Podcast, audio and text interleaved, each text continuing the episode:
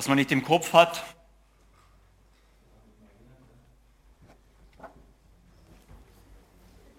Danke, funktioniert besser. Gut, was man nicht im Kopf hat, das muss man manchmal unter den Arm geklemmt mitnehmen oder in einer Tasche oder in Büchern. Äh, mir geht es ziemlich häufig auch so, man kann nicht alles wissen. Ich habe zu Hause ein Buch, ziemlich dick und groß, da steht drauf, Menschen, die die Welt veränderten. Wow. Da sind alles, wie man sagt, große Tiere drinnen, die viel geleistet haben, gedacht haben oder getan haben und durch ihr Denken oder Tun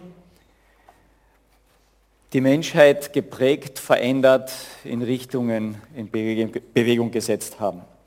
Das fängt an von Homer bis über Leonardo da Vinci, über Jesus Christus, über Beethoven, über den Herrn Röntgen und über Freud bis in die Neuzeit hinein und Einstein. Alles Menschen, die Dinge entdeckt haben, neue Richtungen vorgegeben haben und denen viele Menschen auch gefolgt sind. Wir haben das Thema ja heute, kann es nur eine wahre Religion geben? Kurze Antwort, nein, es gibt viele. Darin sind ganz viele wahre Religionen letztlich auch. Dinge, Aussagen, Erlebnisse, denen wir heute ohne weiteres Vertrauen schenken. Der Daniel hinten sitzt bei der Technik, und dann steht er nicht vor dem Schalter und sagt, Herr, wird das Licht angehen, wenn ich das herunterdrücke oder nicht? Wird es angehen? dann sagt er, kann bitte die ganze Gemeinde jetzt eine Gebetsgemeinschaft abhalten? Ich werde den Lichtschalter umlegen und ich hoffe, bete, dass das Licht dann angeht. Das machen wir nicht mehr. Wir vertrauen drauf, weil wir das x-mal auch erlebt haben, weil Leute das gut durchgedacht haben, weil es einen Edison gegeben hat, der die Glühlampe erfunden hat. Okay, heute geht es mit LED, da geht es schon wieder ein bisschen anders, muss man wieder einen neuen hier dazufügen. Wir haben ganz vieles gelernt. Wir haben im Prinzip viele Religionen gelernt, auf die wir vertrauen.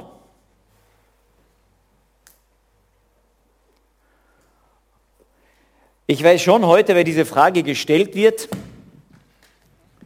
und dann ist im Hinterkopf eigentlich etwas anderes. Gibt es ein spirituelles Gebäude? Gibt es Aussagen so über äh, Herkommen und wo gehe ich hin? Und gibt es ein Jenseits und ein Leben nach dem Tod?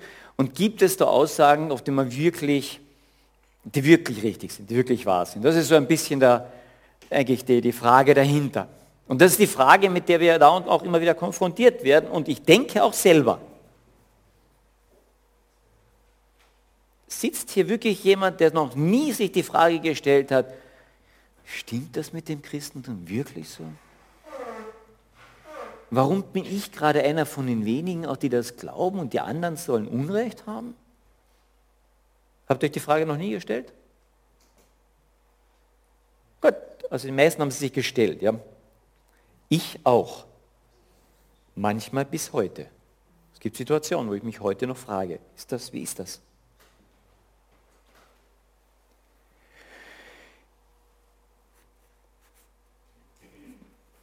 Ich möchte vorweg schicken, dass ich zwar die Religionen überprüfen kann auf ihren Wahrheitsgehalt, und ich habe das zum Teil studieren dürfen müssen, vergleichen die Religionswissenschaften nannte sich dann dieses Fach auf der Uni, und mit verschiedenen Religionen verglichen hat. Unter anderem hat man dann auch die christliche Religion ein Stück dort auch natürlich hineingenommen. Und ich habe im Laufe meines Lebens dann lernen müssen, erst in dem Laufe, wie ich dieses Buch hier und die christliche Religion, in Anführungszeichen, kennengelernt habe, dass die christliche Religion eigentlich hier gar nicht reingehört, weil sie keine Religion ist. Die christliche Religion, ja, katholisch, evangelisch, freikirchlich, was auch immer, ist keine Religion eigentlich per Definition. Eine Religion ist eigentlich eine Konstruktion, ein Konstrukt, wie der Mensch einmal seine Herkunft und auch sein Wohingehen sich vorstellt und den Weg von sich zu Gott sich vorstellt. Und das ist das Christentum eigentlich gerade nicht. Deswegen fällt es eigentlich hier raus.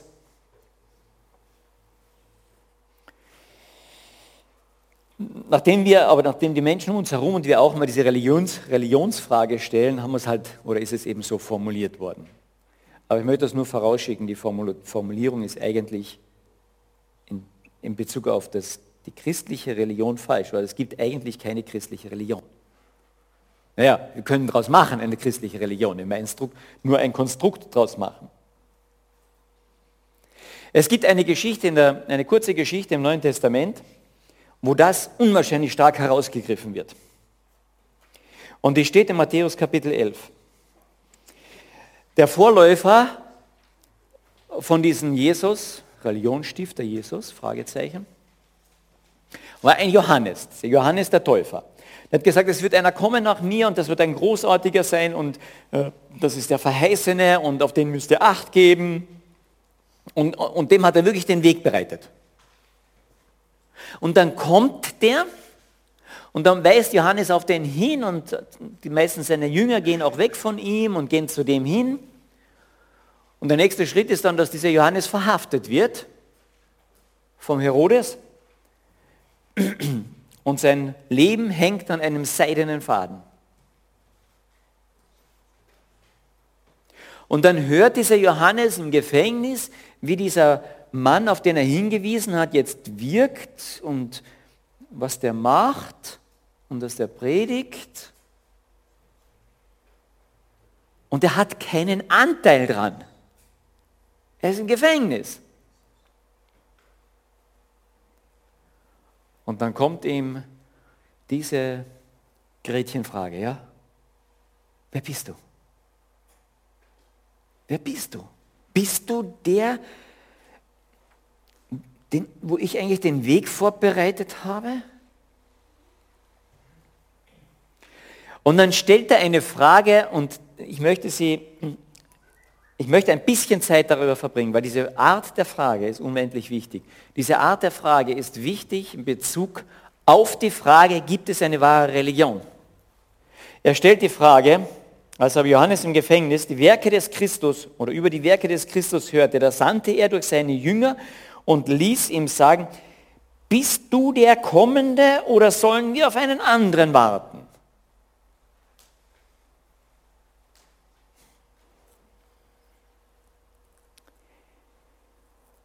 Ich habe mit dem Bruno nicht ausgeredet, was er für einen Text am Anfang liest. Und er hat aus dem zweiten Petrus einen Text gelesen. Und da kommt diese Formulierung noch einmal vor. Wo der Petrus sagt, wir haben den Kommenden euch versucht vor die Augen eben zu malen, zu, zu proklamieren. Und diese Definition, der Kommende, ist eigentlich eine, Hebrä eine hebräische Geschichte, die können wir in Bezug auf Gott, wo er eigentlich sagt, bist du dieser Gott, der immer, immer da ist, immer im Kommen ist, immer ewig ist? Das ist eigentlich die Frage. Bist du in Anführungszeichen die wahre Religion?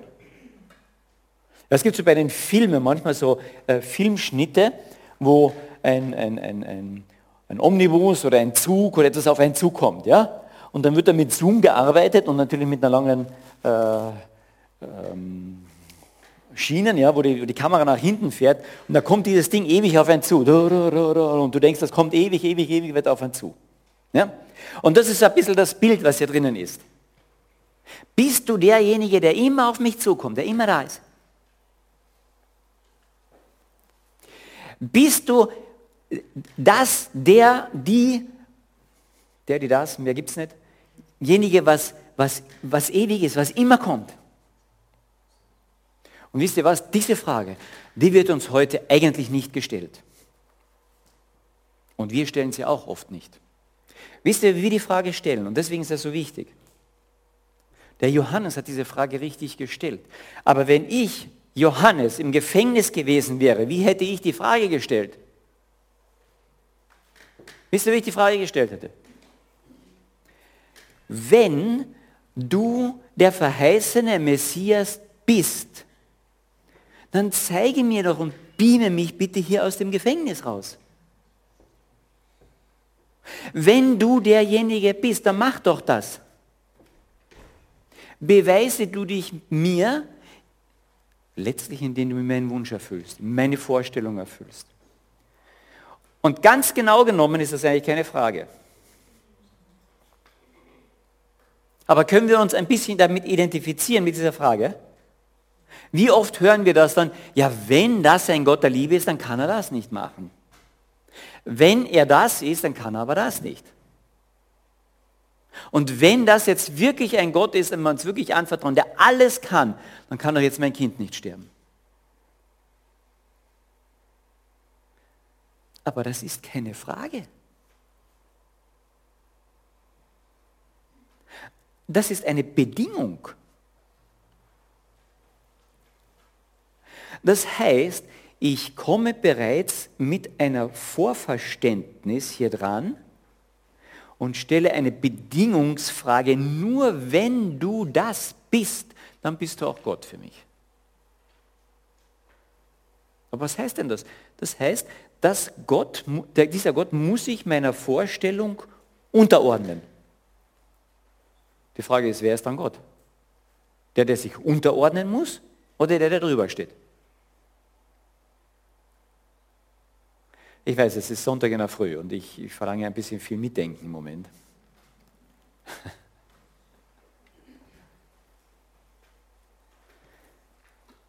Aber es be bewegt, diese Frage bewegt mich so sehr, weil wir heute in den Medien, in den, in den Auseinandersetzungen, in Diskussionen andauernd falsche Fragen gestellt bekommen. Und ich muss nicht dauernd auf falsche Fragen antworten, sondern ich muss manche Frage richtig stellen. Weil in vielen Fragen bereits die Bedingung drinnen ist.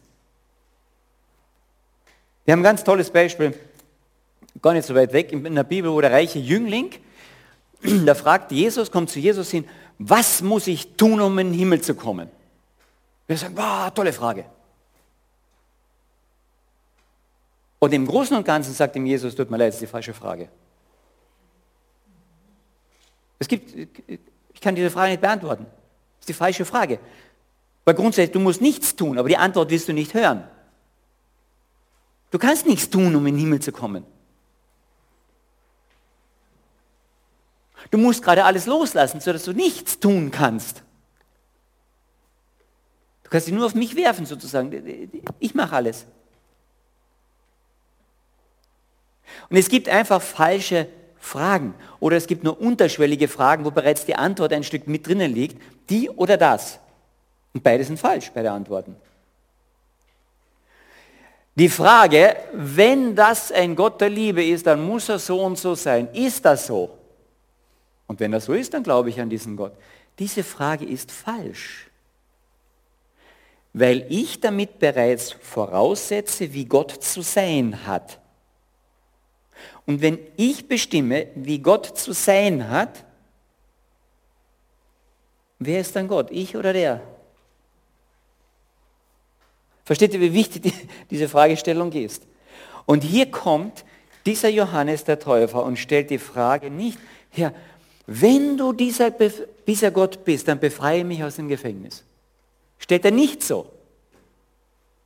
Er stellt wirklich die Frage nach der Autorität nach Gott.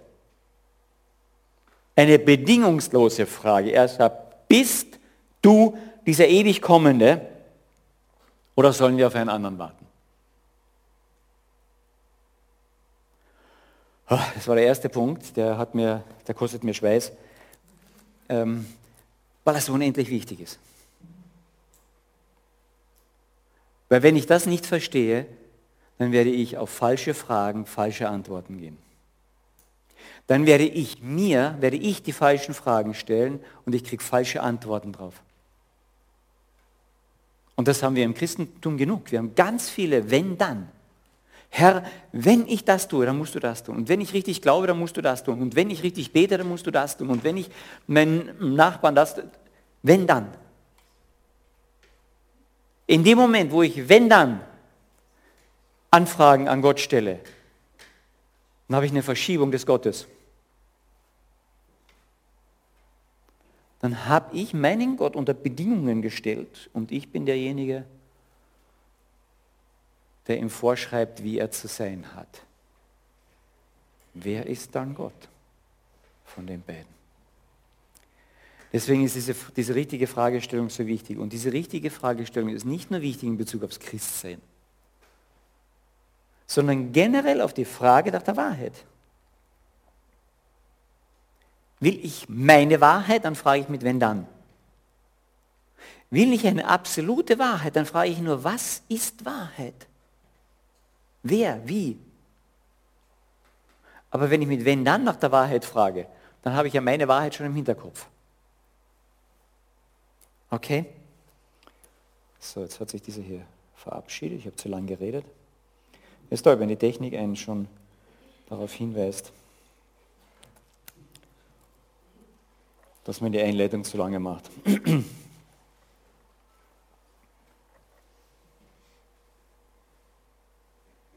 Na gut. Oder auch nicht. Ähm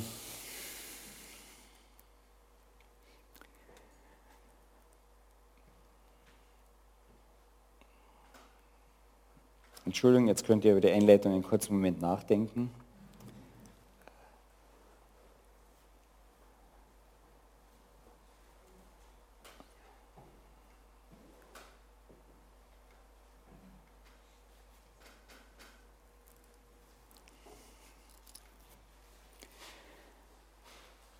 Bist du der Kommende oder sollen wir auf einen anderen warten?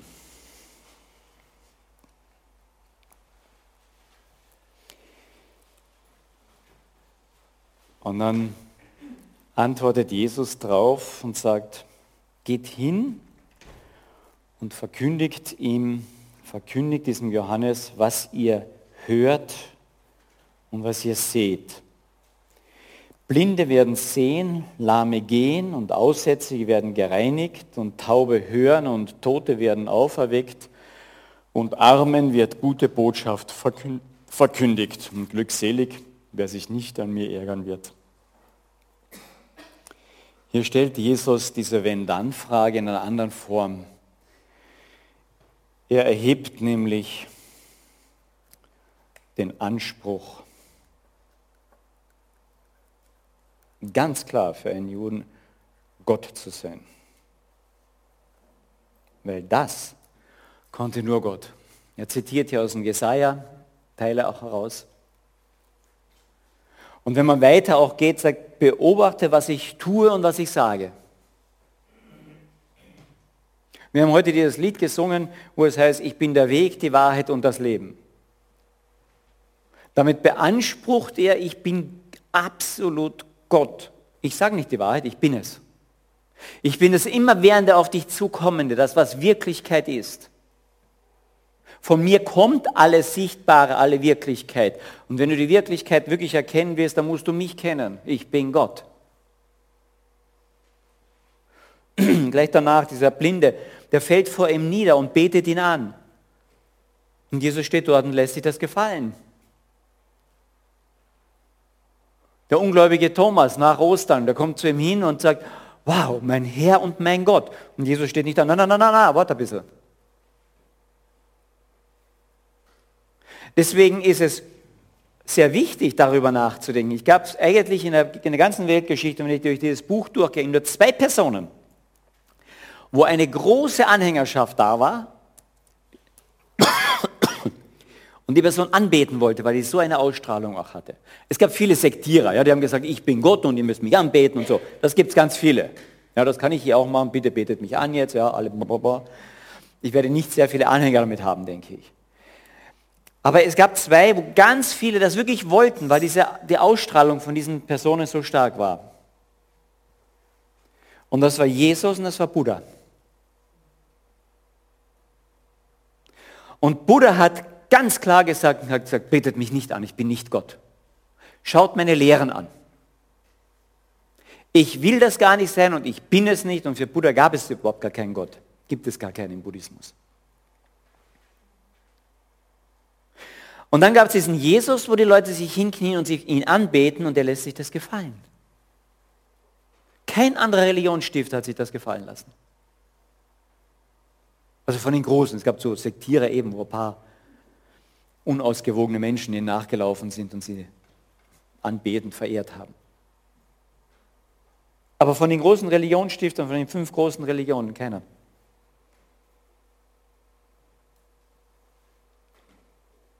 Deswegen lohnt es sich, darüber nachzudenken, warum lässt sich dieser Jesus das gefallen, dass er als Gott verehrt wird. Ist er Gott? Und das ist die Frage, die hier Johannes der Täufer stellt. Und jetzt haben wir nur diese, wir haben nur diese zwei Möglichkeiten. Ja, entweder ist das falsch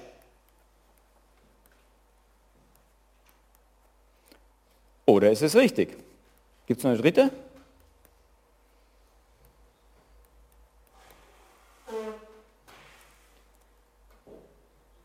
Hm. Bitte?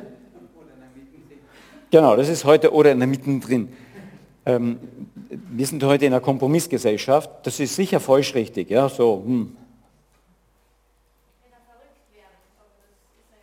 Dann ist er falsch. Dann ist er nicht Gott. Ja, das ist richtig. Ja, also wenn er falsch ist, dann ist er entweder irre, verrückt. Ja. Ich gehe noch weiter. Wenn er falsch ist, dann hat es zwei Möglichkeiten. Entweder er wusste es, dass es falsch ist, oder er wusste es nicht. Ja? Das sind zwei Möglichkeiten. Wenn er wusste, dass es falsch ist, dann war er bewusst ein Irrlehrer. Ja? Zwei R. Ganz bewusst. Aber für diese Irrlehre, ganz bewusst was Falsches gesagt, haben sie ihn gekreuzigt. Entschuldigung, aber wenn ich die Wahl habe und ich weiß, ich liege hier falsch, ich brauche nur das sagen, was richtig ist und es passt alles. Dann ist er wirklich, wenn er dafür wurde er gekreuzigt, dann war er ein Irrer, wirklich. Ja, im, im, er wusste es, aber war irre. Kein Ire, sondern Irre. Wenn er es nicht wusste, ja, dann war er geistesgestört. Er hatte Halluzinationen letztlich, ja? Halluzinationen oder irgendwie so, ja? Dann war er letztlich ein Geistesgestört, ja? Irre im anderen Sinne. Er hatte Wahnvorstellungen. Ich bin Gott.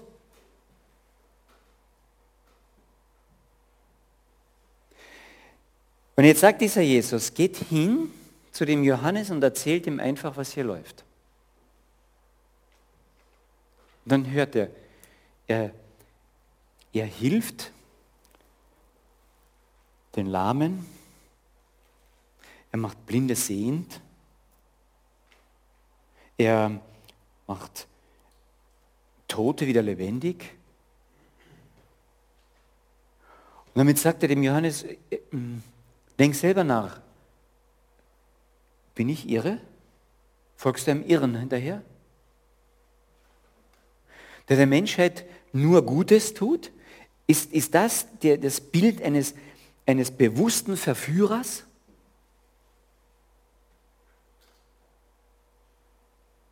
Wenn, wenn du das Leben Jesu anschaust, dann brauchst du nicht nur in die Bibel schauen, sondern auch andere Überlieferungen. Wenn du das Leben Jesu anschaust, er tut Gutes, er war unwahrscheinlich barmherzig, eine Sanftmütigkeit und trotzdem eine Geradlinigkeit. Ist das das Bild eines klassischen Verführers, ihre Lehrers? Das ist sehr schwer aufrechtzuerhalten. Sehr schwer. Du brauchst einen ziemlich großen Glauben. Die zweite Seite davon ist, war er wirklich durchgeknallt? Hatte er Wahnvorstellungen? Aber wie, wenn er Wahnvorstellungen hatte, wie konnte er dann so großartig argumentieren und sei das mit den Armen oder mit den Reichen, mit den Intellektuellen oder mit den geistig etwas Zurückgebliebenen? Mit jedem konnte er umgehen. Er kannte das äh, Alte Testament unwahrscheinlich. Er konnte es zitieren und konnte das anwenden. Seine Aussagen haben Tausende, Millionen von Menschen über tausend Jahre hinweg als sehr was Vernünftiges, was ganz was Tolles immer wieder angesehen. Wenn das ein Irrer war, wie kann das sein, dass bis heute die Menschen noch sagen, diese Aussagen sind wow? Es wird sehr schwierig, ihn als Geisteskranken stehen zu lassen mit all dem, was er getan hat hier auf dieser Erde.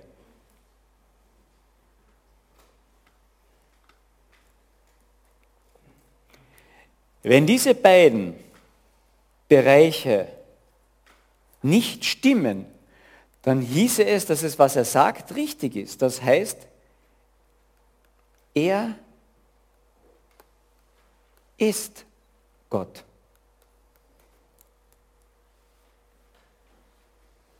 Und dann habe ich nur zwei Möglichkeiten. Entweder ich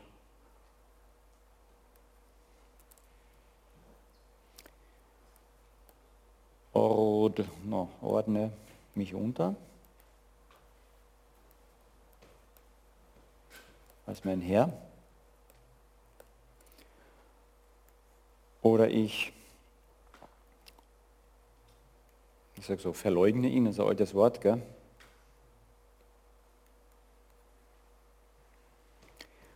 Ordne mich nicht unter. Ja? Das sind die zwei Möglichkeiten. Wenn das stimmt, dass er Gott ist, wenn das stimmt, dass er der immer entgegenkommende ist, dann kann ich nicht einfach sagen, das ist nett, dass er das ist. Gut. Wenn das stimmt, dass er der Ursprung alles Lebens ist, der Ursprung von dir ist, dass er der Schöpfer von allem ist, dass er der Ursprung von allem, was du hier siehst, von allem ist, dann kannst du, dann kann ich das nicht einfach abhaken und sagen, na nett. Also wenn ich das tue, dann bin ich der Irre.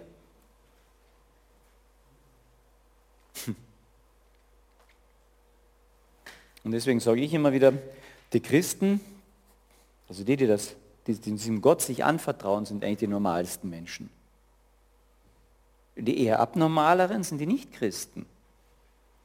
Weil die machen hier einen Sprung und sagen, naja, wenn das Gott ist, weil alles, wenn ich Jesus Christus, die Person anschaue, spricht alles dafür, dass er normal war, dass er kein Irrer war und dass er auch kein Irrlehrer war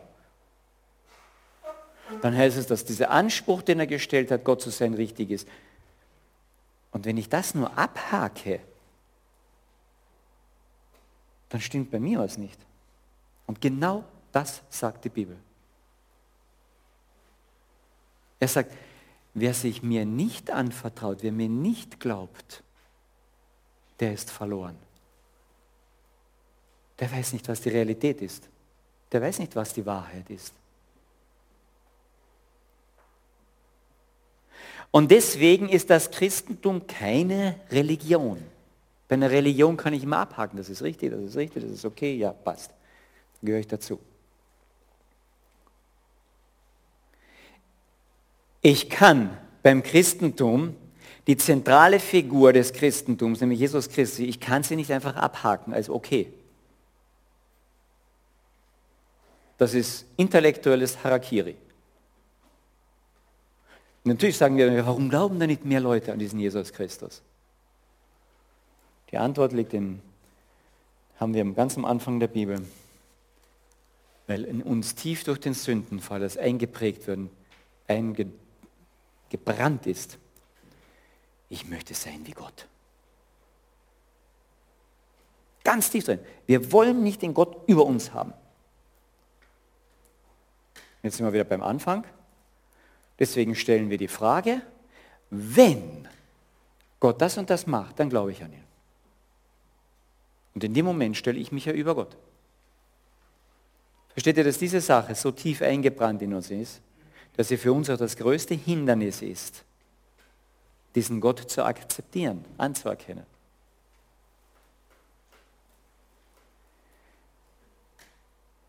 Die Pharisäer sind das beste Beispiel davon. Die kannten die Schrift, die wussten, dieser Mann erfüllt das hier.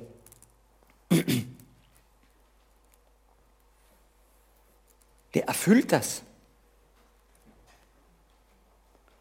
Und sie verleugnen es. Sagen, das darf so nicht wahr sein. Unser Messias schaut anders aus. Er muss meiner Vorstellung entsprechen. Sie stellten es nicht drüber. Ich werde mich diesem Wanderprediger Messias nicht unterordnen. Versteht ihr, dieses Ich will sein wie Gott, das ist ganz tief hier drinnen. Und das kommt heraus schon in der Fragestellung, wie ich an die Frage rangehe, gibt es nur eine wahre Religion? Dann frage ich schon mit wenn dann. Es geht nicht. Und wenn ihr mit Menschen zu tun habt, die ehrlich fragen wollen, dann führt sie auf diese Frage zurück, ohne wenn dann. Einfach zu fragen, ist diese Person, ist das Gott oder nicht? Ohne wenn dann. Jesus macht einen Schluss hier, der, der für uns eigentlich erstaunlich ist. Das sagt er nämlich zum Schluss, die Toten werden auferwecken, das ist für, für mich wäre das so der Höhepunkt. Wow. Ja, also wenn er Tote auferweckt, dann muss er auch Gott sein, gell? Aber das ist nicht der Schlusspunkt, den Jesus hier setzt. Er sagt nämlich folgendes. Und Armen wird gute Botschaft verkündigt. Sagst du, na ja. Tolles Argument, gell? Man muss sich die Frage stellen, ja, und Armen wird frohe Botschaft verkündigt. Und was mit den Reichen?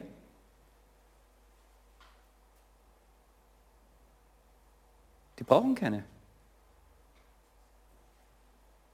Weil die haben das ja bereits erfüllt. Die können ja, haben ja ihr Leben bereits in der Hand.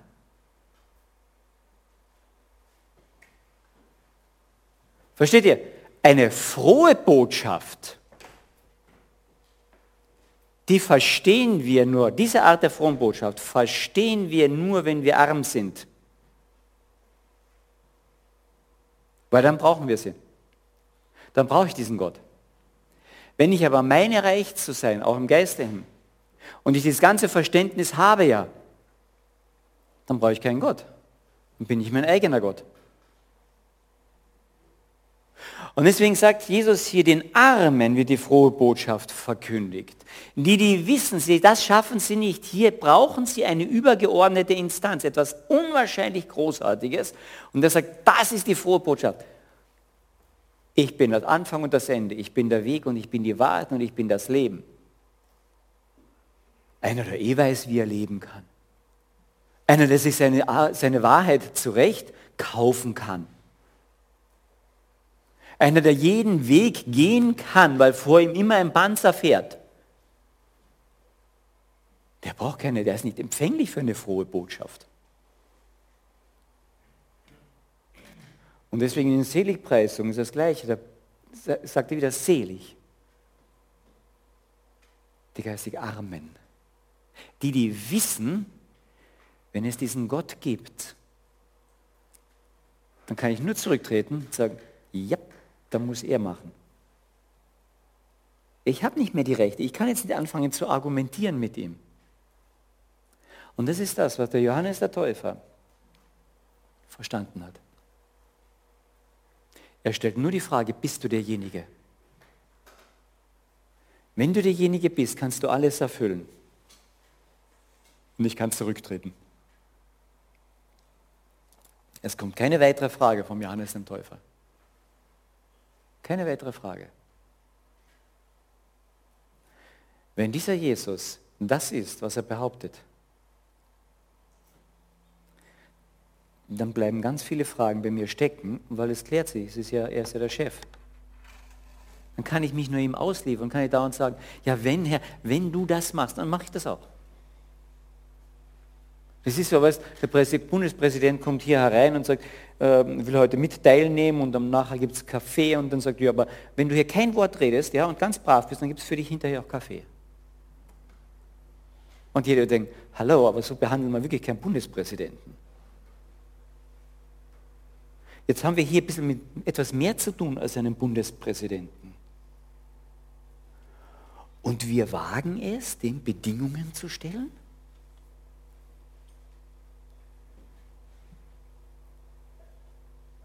Wenn ich eine bedingungslose Frage stelle,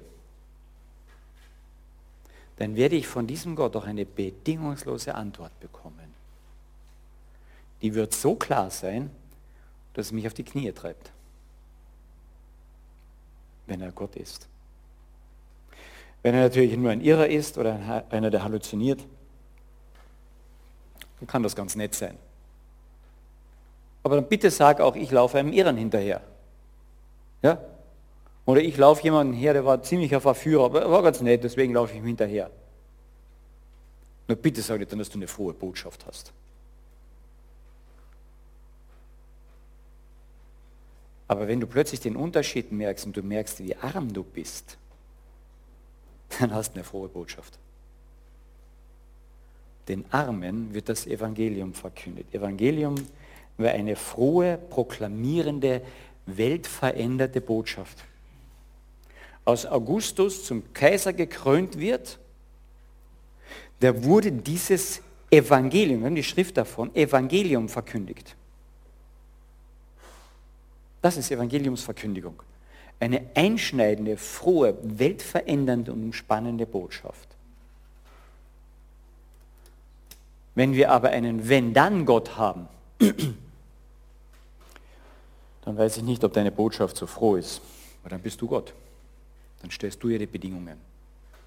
Wenn du aber nur die Frage hast, Herr, bist du dieser Kommende?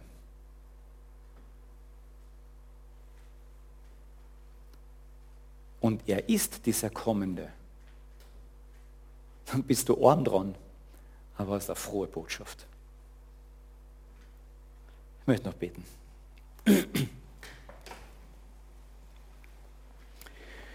Herr Jesus Christus, du stellst uns hier vor Alternativen, in denen du uns klar zeigst, dass es eigentlich keine Alternativen sind.